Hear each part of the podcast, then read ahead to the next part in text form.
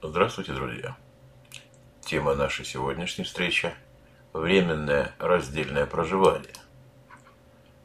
Временное раздельное проживание супругов, партнеров – один из давно признанных методов в мировом семейном консультировании, возникший в 50-х годах прошлого века в Европе как способ защиты имущественных интересов супругов, не живущих вместе – он уже через 20 лет активно применялся в семейном консультировании для пар, отношения которых зашли в тупик или накалены до предела.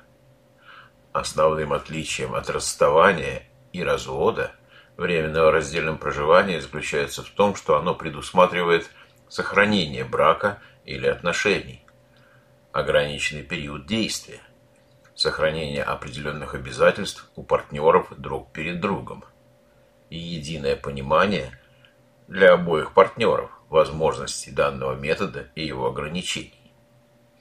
Давайте рассмотрим этот метод через вопросы и ответы. И вопрос первый. Когда временное раздельное проживание может быть полезно? Оно может быть полезно тогда, когда партнеры хотят сохранить отношения, но из-за глубоких противоречий не могут в настоящее время жить вместе.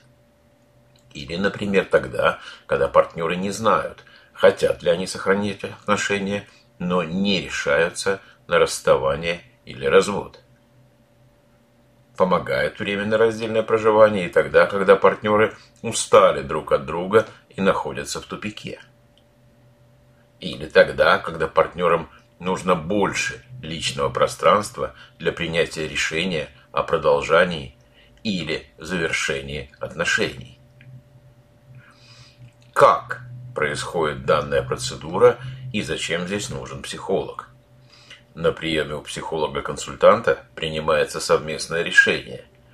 Совместное, подчеркиваю, и добровольное решение о временном раздельном проживании. Обозначается период времени, в течение которого партнеры будут жить отдельно конкретно с какого по какое число.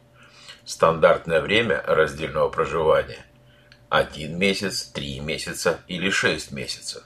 Но принципиально вы можете выбрать любой период.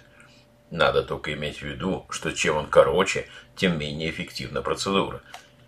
Период временного раздельного проживания, как я уже сказал, может быть любой. Единственное, что он должен быть согласован. Работа психолога при этом методе заключается в том, чтобы создать у обоих супругов-партнеров единое понимание цели временного раздельного проживания и способа достижения этой цели. Выяснение и проговаривание перечня обязательств, которые партнеры хотят оставить или убрать по отношению друг к другу, детям, родственникам или друзьям на это время. Поиск приемлемого для обоих партнеров способа контакта, частоты и продолжительности. Составление перечня тем, которые, напри...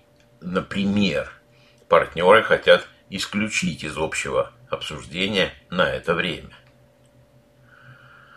Психолог необходим для того, чтобы оперативно обеспечить психологическую помощь и поддержку каждому из супругов по отдельности через экстренный или запланированный прием. Давайте рассмотрим теперь типы раздельного проживания и способы контакта. Хочу обратить внимание, что и типы, и способы контакта устанавливаются однократно и не меняются в течение срока. Полностью раздельный наиболее жесткий, наиболее суровый, если хотите, вариант раздельного проживания, когда контакт возникает только в случае крайней необходимости. Желательно обсудить возможные поводы для такого контакта. Вариант с ограничением по количеству контактов. Вариант с ограничением по способу контактов.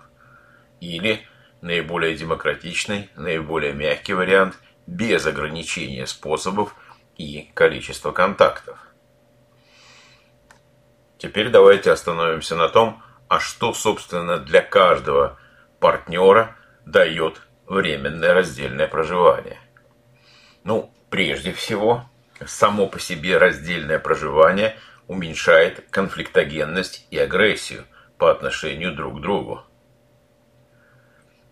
Раздельное проживание улучшает анализ ситуации и самоанализ для каждого партнера. Избавляет от прямого или косвенного давления и манипулирования. Позволяет сосредоточиться на своих собственных персональных потребностях. Помогает подготовиться к конструктивному диалогу и принятию окончательного решения.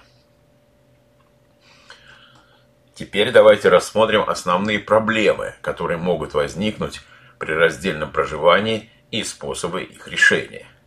К основным проблемам относятся прежде всего нарушение договоренностей одним из партнеров о регулярности и способах контакта друг с другом и психологом.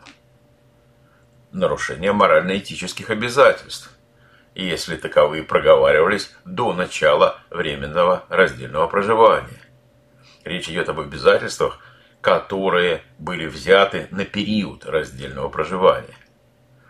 Одностороннее прекращение самого метода временного раздельного проживания без предупреждения партнера или психолога.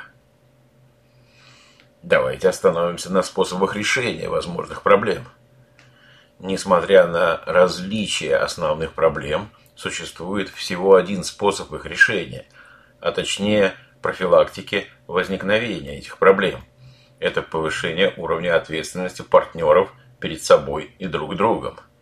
Нет смысла соглашаться на временное раздельное проживание, если вы не понимаете смысла данного метода. Не уверены в том, что это вам нужно. Ощущаете принуждение со стороны второго партнера.